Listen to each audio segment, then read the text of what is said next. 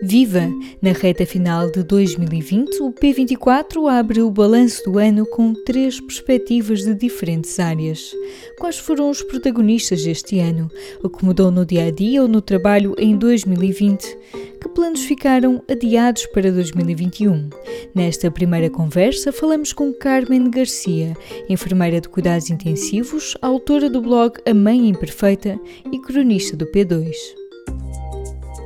Pronto, já está a gravar? Ok. Portanto, que palavra lhe vai ficar deste ano 2020? Eu gostava muito de, de fugir do, do, lugar comum, mas não dá, não é? Porque todas as palavras que eu me lembro uh, estão relacionadas com a primeira de todas, que é pandemia, e eu acho que não, não consigo fugir dela. Por muitas voltas que dê, todas as outras que me lembro, uh, liberdade, confinamento, derivam da primeira, não é? Que é pandemia. Portanto, sim, pandemia será a minha palavra para 2020. Ok. Uh, e o que é que mudou no seu trabalho com esta pandemia?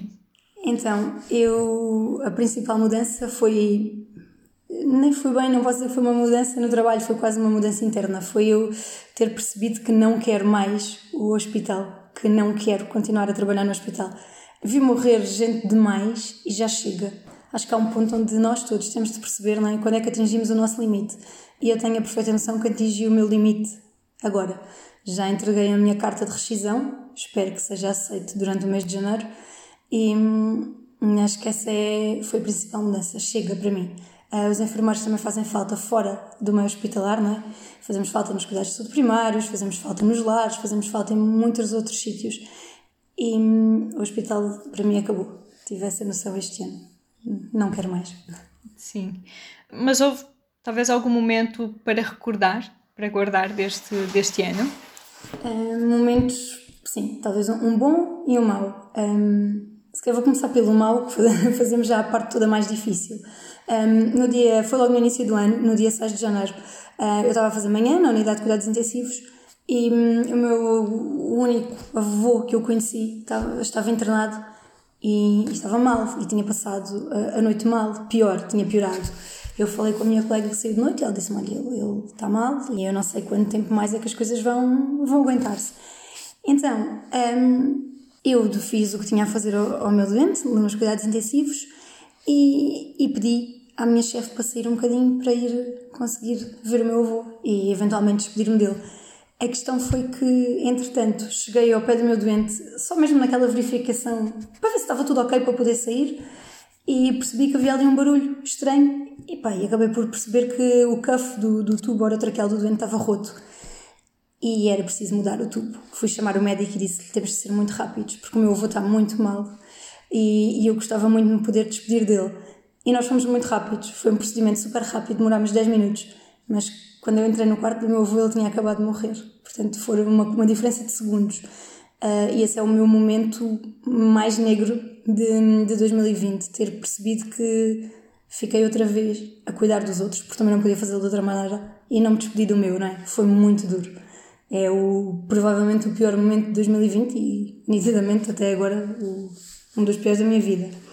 Mas depois também há momentos bons. Uh, o momento do lançamento do, do meu livro, do último, que é um livro sobre inclusão e que está a correr muito bem. E acho que foi o meu momento feliz, mais feliz de 2020. Ou seja, foi um ano de extremos, não é? Também a nível pessoal. Sim. A Carmen também pronto, foi um ano em que nos guiou também pelos caminhos da saúde no, no público, não é? como cronista e, e agora como cronista mesmo residente. Conseguiria escolher ou, ou indicar assim um protagonista nacional, uma pessoa do ano em Portugal? É um protagonista, eu acho que sim, e vou outra vez. É, é difícil de falar de 2020 sem cair na pandemia, não é? Sem cair nesta situação toda. Um, se calhar, como protagonista, tenho de escolher a, a mulher que, que, está à frente da nossa Direção-Geral da Saúde. Infelizmente, eu não, não a consigo escolher como uma protagonista muito positiva. Eu acho que há uma parte boa, não é? Que hum, a nossa Direção-Geral da Saúde, independentemente daquilo que, que muitos possam dizer, a verdade é que seguimos sempre as recomendações internacionais e, e, todas as medidas que foram tomadas, todas as decisões tomadas, tiveram por base a evidência científica disponível em cada momento, isso nós sabemos fazer. Mas cometemos um erro, na minha opinião, muito grave e que não é, não é desculpável, porque é um erro primário que foi a nossa Direção-Geral da Saúde teve sempre uma comunicação muito má, comunicou sempre muito mal. A comunicação foi pouco assertiva, foi desconexa, um, não se fez a educação para a saúde que se pretendia, que se deveria ter feito. Ainda agora com a vacina não se faz, e isso abriu a porta um, aos negacionismos. Àquelas pessoas, aos conspiracionistas, às pessoas que metem tudo em causa e às vezes, às vezes não, seguramente que com uma boa estratégia de comunicação, com uma comunicação diferente, eh, nós teríamos conseguido fazer muito melhor. Além disso, eu continuo a achar que nós fomos mais eh, reativos do que proativos e tenho muita pena. Portanto, a minha escolha será Graça Freitas, mas gostava que fosse uma escolha mais pela positiva do que é na realidade. Uhum. E a nível internacional, houve alguém que destacasse relacionado com a pandemia ou de, com outro ângulo? Eu posso escolher um, um grupo em vez de ser uma pessoa só. Claro. Eu gostava de escolher a, a comunidade científica, porque hum, isto que nós estamos a assistir agora, a velocidade, a velocidade de atenção, a velocidade de segurança com que nós chegamos a uma vacina, né? a comunidade científica internacional fez um esforço incrível, trabalhou arduamente e é até muito ingrato não é, que tanta gente questione agora a segurança da vacina quando todas as fases foram respeitadas e quando todos os cientistas do mundo praticamente convergiram para aqui. A comunidade, a, a ciência é aquilo que nós temos mais próximo do milagre e, e desta vez a comunidade científica foi incrível. Um, há também uma coisa que, que eu queria realçar de 2020, que eu acho que se perdeu um bocadinho, não é? Porque isto acabámos por ser todos engolidos pela pandemia. No dia 25 de agosto, um, a Organização Mundial de Saúde declarou oficialmente extinta a poliomielite no continente africano. E isto graças à vacina, graças às vacinas, graças à ciência e à comunidade científica. Então, sim, são eles a, a minha escolha. As personalidades de 2020 são seguramente todos os cientistas que lutam arduamente, especialmente no campo da vacinação. Uhum. Houve algumas coisas que já foi falando no início da conversa, mas houve alguma coisa assim importante que aprendeu em 2020?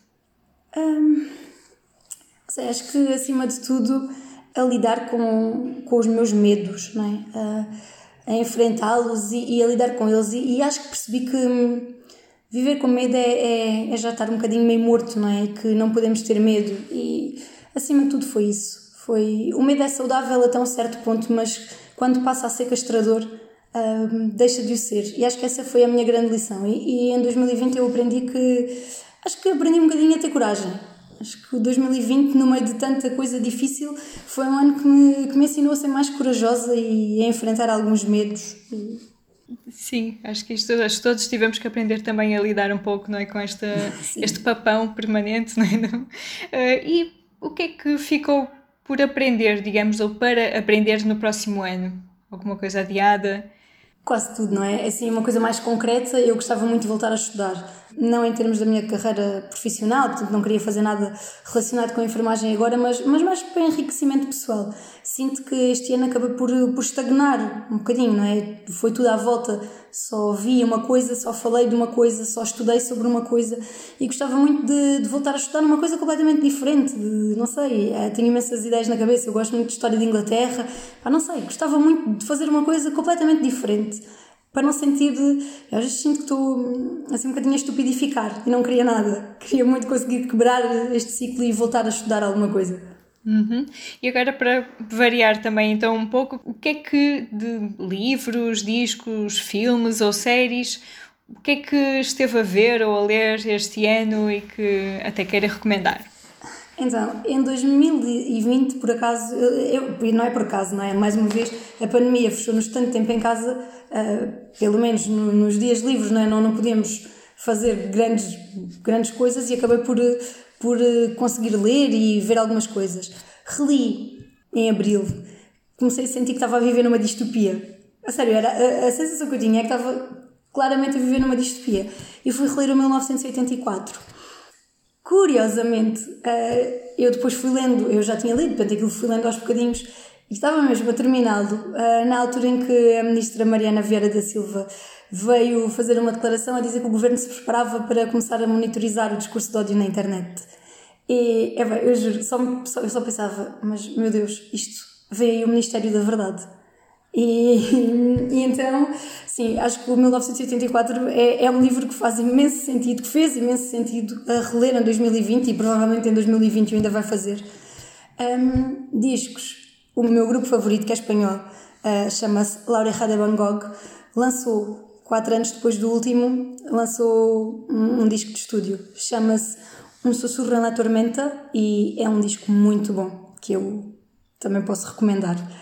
Tenho pena que aqui em Portugal a, a música espanhola em língua espanhola que nos chega seja toda aquele reggaeton e aquela coisa mais da América Latina que não é, não é a música espanhola. Não, não mostra a música espanhola. Sim. E para terminar, um desejo que fique para 2021. Esta é difícil. Então, um desejo para 2021. Liberdade, acima de tudo.